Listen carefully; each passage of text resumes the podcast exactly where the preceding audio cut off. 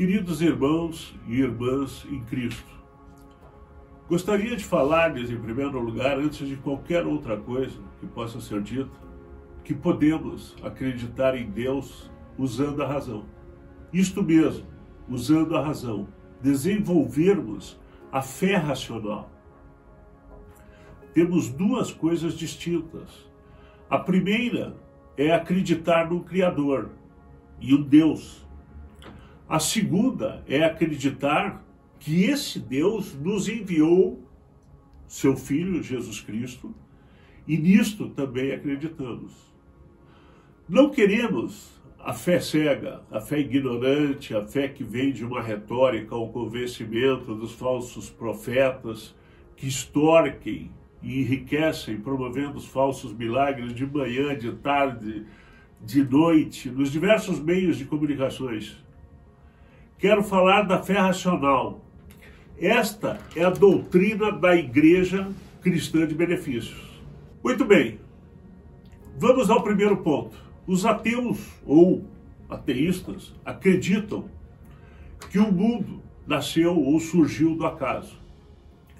Por mais que eu me esforce e tente, não consigo crer nisto.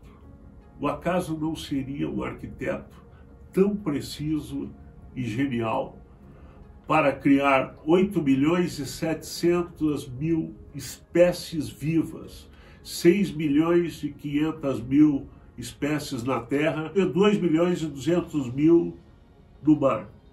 Tudo conectado em cadeias alimentares, ecossistemas e tudo de uma beleza extraordinária.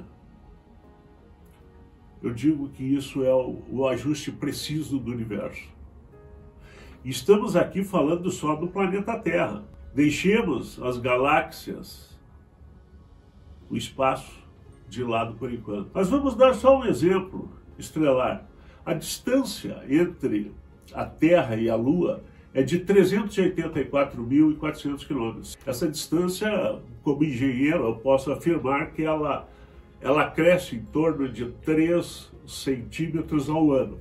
Mas se essa distância diminuir ou aumentar 5, 10 centímetros ou mais, teremos a certeza de grandes catástrofes da natureza, como maremotos, tsunamis e outros eventos. E se fôssemos falar somente dos beija-flores, por que, que o acaso, eu estou falando aqui o acaso, criou 322 espécies catalogadas da mais possível beleza imaginável. Para que, para que tanta beleza? Como diria o saudoso escritor Ariano Suassuna, que aqueles que promovem a teoria da evolução acreditam que as aves são a evolução de pequenos peixes que fugiam de peixes maiores. De tanto bater as suas nadadeiras, estas viraram asas e foram para o céu. E lá no alto, as escamas não as protegiam do frio. Então essas escamas viraram penas. Poxa. Me desculpe, dizia o mestre Ariano, é mais plausível e fácil acreditar na simbologia de Adão e Eva no Gênesis do que no peixe que virou pássaro de tanto bater as nadadeiras.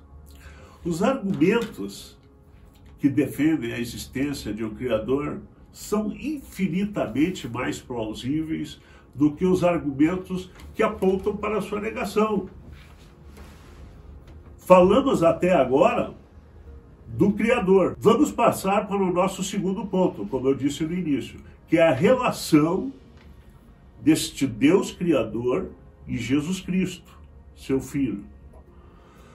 Nosso estudo tem uma base profunda nos ensinamentos de William Lane Craig, que é um filósofo e teólogo evangélico, que é considerado um dos maiores defensores da doutrina cristã na atualidade. Ele vive em Atlanta, nos Estados Unidos, e sustenta que a existência de Deus e a ressurreição de Cristo não são apenas questão de fé, mas passíveis de provas lógicas e racionais. Prestem atenção no que eu falei prova lógica e racional. Isso mesmo. No YouTube temos diversos debates de Craig com estudiosos críticos do teísmo, mas muitos estudiosos ateus fogem dos debates de Craig, que Craig tem argumentos fortíssimos, fortíssimos mesmo. Nos debates, inclusive nesses debates de Craig e em todos os debates que a gente, nós mesmos temos em nosso seio familiar, com amigos, no trabalho, Muitos se perguntam por que Deus não criou o mundo perfeito. Dizemos, nós da Igreja Cristã de Benefício, que o desejo de Deus é o mundo perfeito. É o que está escrito aqui na Bíblia. Né? Só que este desejo ele não é realizado porque ele deu o livre-arbítrio para os seres humanos. As pessoas não são salvas por Deus porque elas mesmas rejeitam com seu livre-arbítrio a grande vontade de Deus de salvá-las. Alguns argumentam que o livre-arbítrio não existe, que tudo é determinado. Até a crença no determinismo é determinada, então isso não passa de um absurdo. Fiquemos sentados em pé ali na esquina esperando tudo que está determinado, impossível crer nisso. Como diz William Craig, devemos nos basear no que Deus deu a conhecer sobre si mesmo em preceitos registrados na Bíblia, que é a palavra dele. A Bíblia foi escrita por homens num período restrito, em uma área restrita e uma língua restrita para um grupo específico de pessoas. Não foi um ser sobrenatural que escreveu a Bíblia. A razão pela qual acreditamos na Bíblia em, to, em sua total validade é porque acreditamos em Cristo. Cristo sempre considerou, ele sempre considerou as escrituras hebraicas, o Velho Testamento dos judeus, como a palavra de Deus. Os ensinamentos de Jesus são extensões dos ensinamentos do Velho Testamento. Jesus direciona suas palavras para a igreja que o sucederia. A sua ressurreição dos mortos mostra que ele era quem afirmava ser. Vou repetir para vocês. A sua ressurreição dos mortos mostra que ele era quem afirmava ser. Não devemos procurar provas da existência de Cristo que se associem à matemática. Né? Olhem que eu, Adair Cabral, sou engenheiro há 35 anos e afirmo isso. Os historiadores gregos, Tácito, Heródoto, Tucídides, consideravam os evangelhos muito confiáveis para a vida de Jesus de Nazaré. A Bíblia não foi uma criação temporal, ou seja, de um determinado tempo. Ela é a palavra de Deus para a humanidade. A Bíblia passou por várias revisões em dois mil anos, vamos dizer aí dois mil e vinte anos depois de Cristo. O Novo Testamento teve seus textos reconstruídos com mais de 95% de precisão em relação aos textos originais. As incertezas são detalhes fúteis de palavras como nosso ou vosso juízo dentro de uma frase, dentro de uma sentença. E uma coisa muito importante: a razão é muito mais ampla que a ciência. A ciência explora o mundo físico e natural. A razão inclui uma diversidade de elementos, uma lógica, matemática, metafísica, psicologia, entre tantas outras disciplinas. A razão é suficiente para justificar a conclusão de que o Criador do universo existe e é a fonte absoluta de bondade moral. E por que o cristianismo é mais importante do que outras religiões que ensinam o amor e a caridade também. Escutem, por favor, escutem. O Evangelho nos diz que somos moralmente culpados perante Deus. Somos separados moralmente dele. E é por isso que precisamos experimentar seu perdão e sua graça. É por isso que ele colocou seu Filho Jesus Cristo no mundo e este ofereceu sua própria vida como sacrifício por nós.